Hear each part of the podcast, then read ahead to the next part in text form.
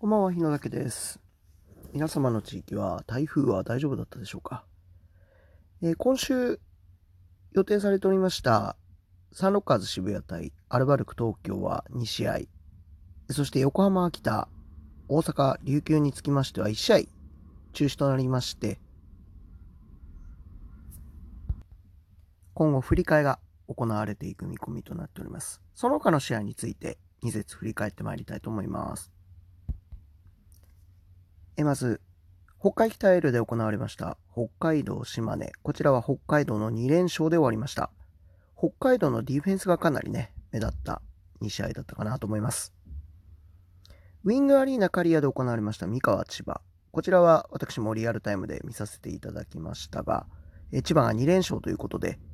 ただ、1試合目特にですね、非常に均衡した試合となりまして、えこちらですね、えーどっちに転ぶか本当にわからない試合だったかなというふうに思っております。まあ、2試合目も大差はつきましたが、本当に3クォーターの勢いなければですね、どうなってたかなというところで、まあ、非常に三河については、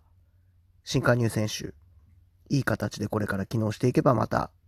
怖い存在になっていくんじゃないかなと思います。滋賀宇都宮につきましては、こちら宇都宮が2連勝ということになりましたが、えかなり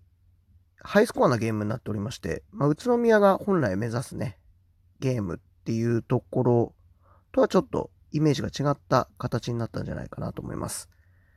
水曜日が同地区戦になりますので、市が同地区相手にどこまで立ち向かえるかというところですね。名古屋対三円が名古屋2連勝となりました。ちょっとね、三円がまだなかなか厳しい状況になっているかなと思います。こちらも水曜日のゲームどうなるかといったところになりますね。新潟川崎、こちらが川崎の2連勝となりました。川崎スリーポイントがですね、すごいシーズンになってるかなと思います。どちらもね、もう一押しのところだったかなという新潟ですが、まあ、こちらですね、今後の奮起期待していきたいと思います。えそして京都富山ですね。こちらも京都の2連勝で終わりました。えーゲームはですね、マブンガが出場停止ということだったんですけれども、そういった中ですね、非常に、えー耐えてなんとか頑張ったということになります。富山はですね、ちょっとスミス選手の怪我心配ですね。えーこちら今後どうなっていくのかなというところになります。1試合ずつの開催となりました横浜秋田につきましては、横浜が勝利しております。秋田非常にね、えー厳しいディフェンス今年も展開してまして、なかなか4クォーターまでね、スタミナが持つかなっていうところ、ここが心配かなというところです。大阪琉球につきましては、大阪の勝利となっております。まあ大阪ね、非常に、新加入選手が目立っているという、そういう形になっております。今週3節は水曜日にミッドウィーク開催となります。水曜日開催は同地区戦ということで、まあ、非常に注目すべきカード、目白押しとなりますが、特に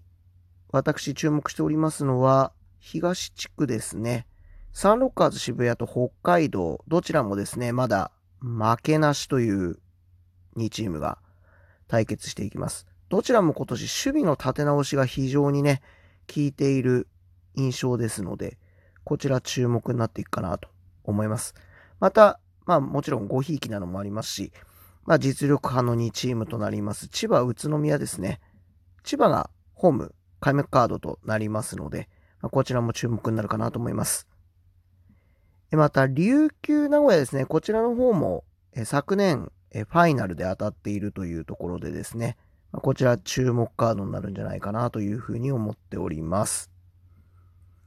駆け足でお送りしてまいりましたが、今週は水曜日のまた試合ですね。こちらを受けまして、また配信させていただければなと思いますので、よろしくお願いいたします。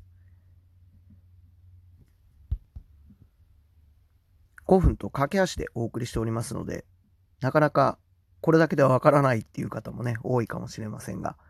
ぜひこれきっかけにまたいろいろとご覧になっていただけるとよろしいかなと思いますし、えこういったところ教えてほしいなとかございましたら、こちらですね、どんどんいただければと思います。お待ちしております。日野武でした。